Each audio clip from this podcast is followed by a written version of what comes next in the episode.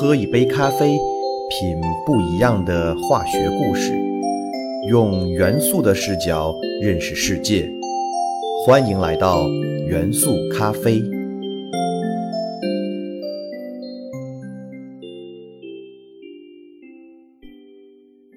大家好，欢迎收听元素咖啡，我是你们的老朋友老胡。今天又到了幻化的材料世界这个板块。今天讲点什么呢？讲一个大家熟悉又不太熟悉的神奇材料——气凝胶。说熟悉，是因为大家对于凝胶比较熟悉，比如果冻、龟苓膏都是凝胶。由于果冻和龟苓膏这两种凝胶是含有水的凝胶，故称为水凝胶。而气凝胶就是把里面的水换成空气，就成了一种非常先进并且具有很多奇特用途的材料——气凝胶。为了给大家讲讲气凝胶，老胡很荣幸地邀请到了曾经的同学和同事牙牙博士。他博士毕业后就一直在航天系统从事气凝胶材料的研发工作。让我们一起来听听牙牙博士给大家讲讲气凝胶的故事吧。大家好，我是牙牙，是一名从事航天材料研究的科研工作者。很高兴受到老胡的邀请，来和大家一起分享一种神奇的材料，它就是气凝胶。说到气凝胶这个概念，大家可能并不熟悉，但我如果说是凝胶，你一定了解。我们平时吃的果冻、烧仙草，这些都是凝胶。这些凝胶里面主要含的是水。含水量可以达到百分之九十九以上。凝胶里面有很多长长的分子链，它们交织在一起，就像一张大大的网，把水分都锁住了。所以啊，果冻吃起来 Q 弹 Q 弹的，特别好吃。如果我们把凝胶里的水或者其他的溶剂除去，替换成空气，那么就得到了气凝胶。这个过程听起来很简单。其实啊，特别不容易，因为在凝胶干燥的过程中会存在毛细管力的作用，在这种力的作用下，凝胶中的高分子链会发生收缩和坍塌，气凝胶没得到，你只会得到一坨干瘪瘪的渣渣。这个问题在上世纪三十年代就难住了美国的科学家基斯特勒，他和别人打赌，看谁能够将凝胶内的液体换成气体。同时呢，又不让固体的结构发生变化。经过不断的探索，基斯特勒终于用超临界干燥技术，完美的解决了这个世界难题。就这样，世界上第一块气凝胶——二氧化硅气凝胶诞生了。这里我们提到一个概念，叫做超临界，这也是一个听起来很酷炫的概念。处于超临界状态的时候，物质既不是气态。也不是液态，处于这种状态的时候，气液的界面消失，毛细管粒消失，溶剂可以从凝胶中脱除，就可以得到气凝胶了。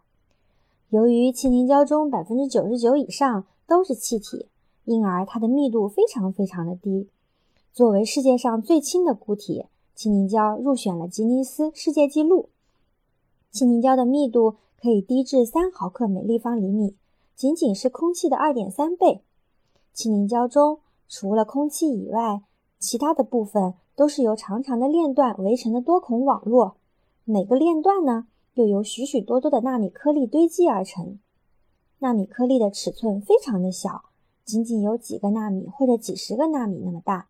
所以呢，当可见光经过它的时候，会发生锐利散射，使得气凝胶看起来就像是半透明的，而且还微微的发蓝。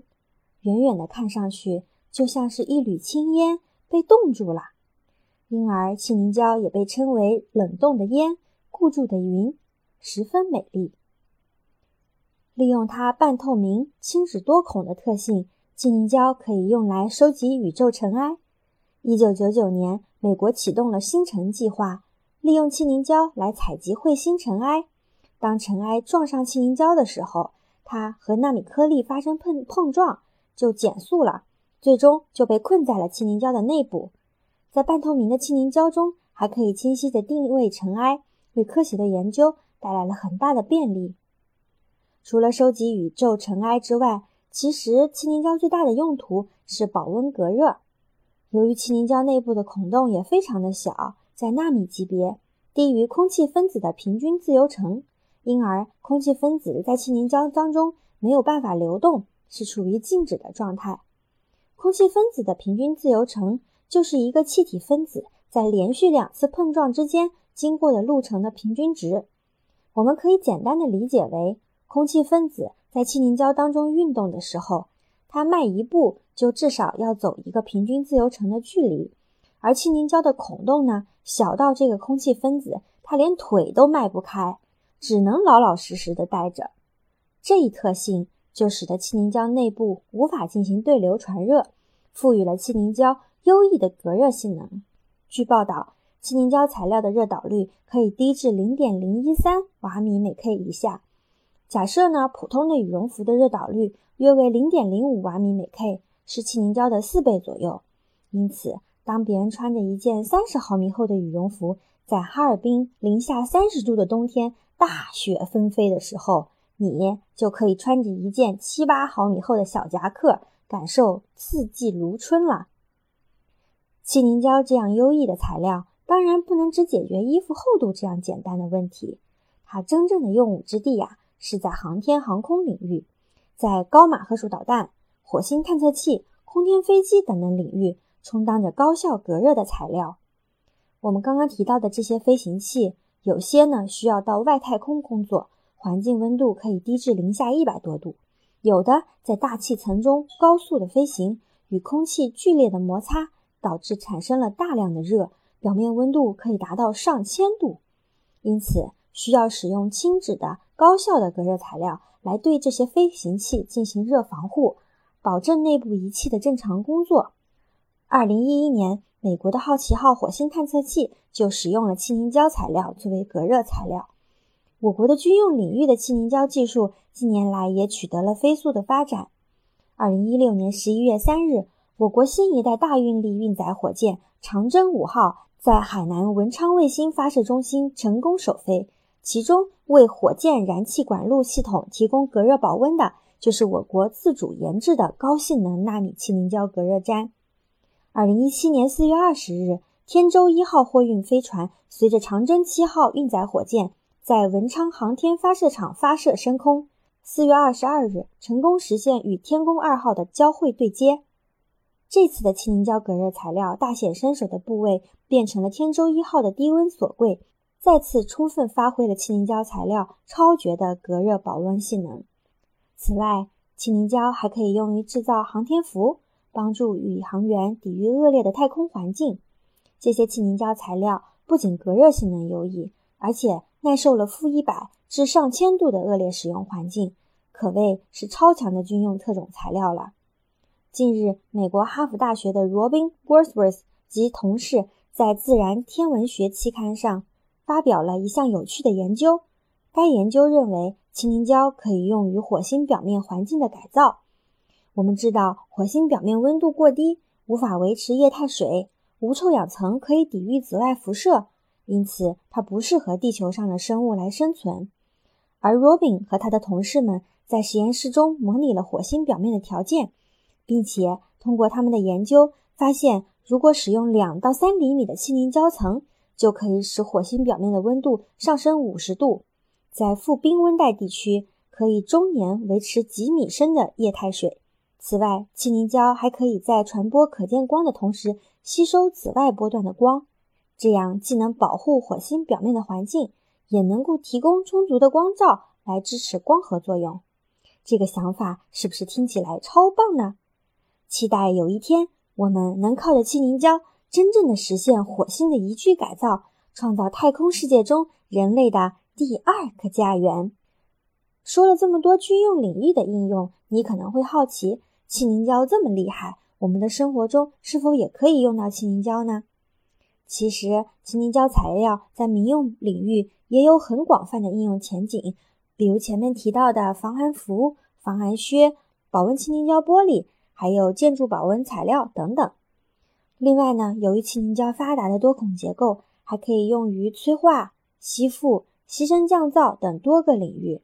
然而，由于气凝胶通常需要采用超临界干燥的方式来进行制备，成本非常高昂，制备周期长，而且呢还存在着脆性大、易掉粉等等问题，使其在民用领域的应用仍然受到很大的限制。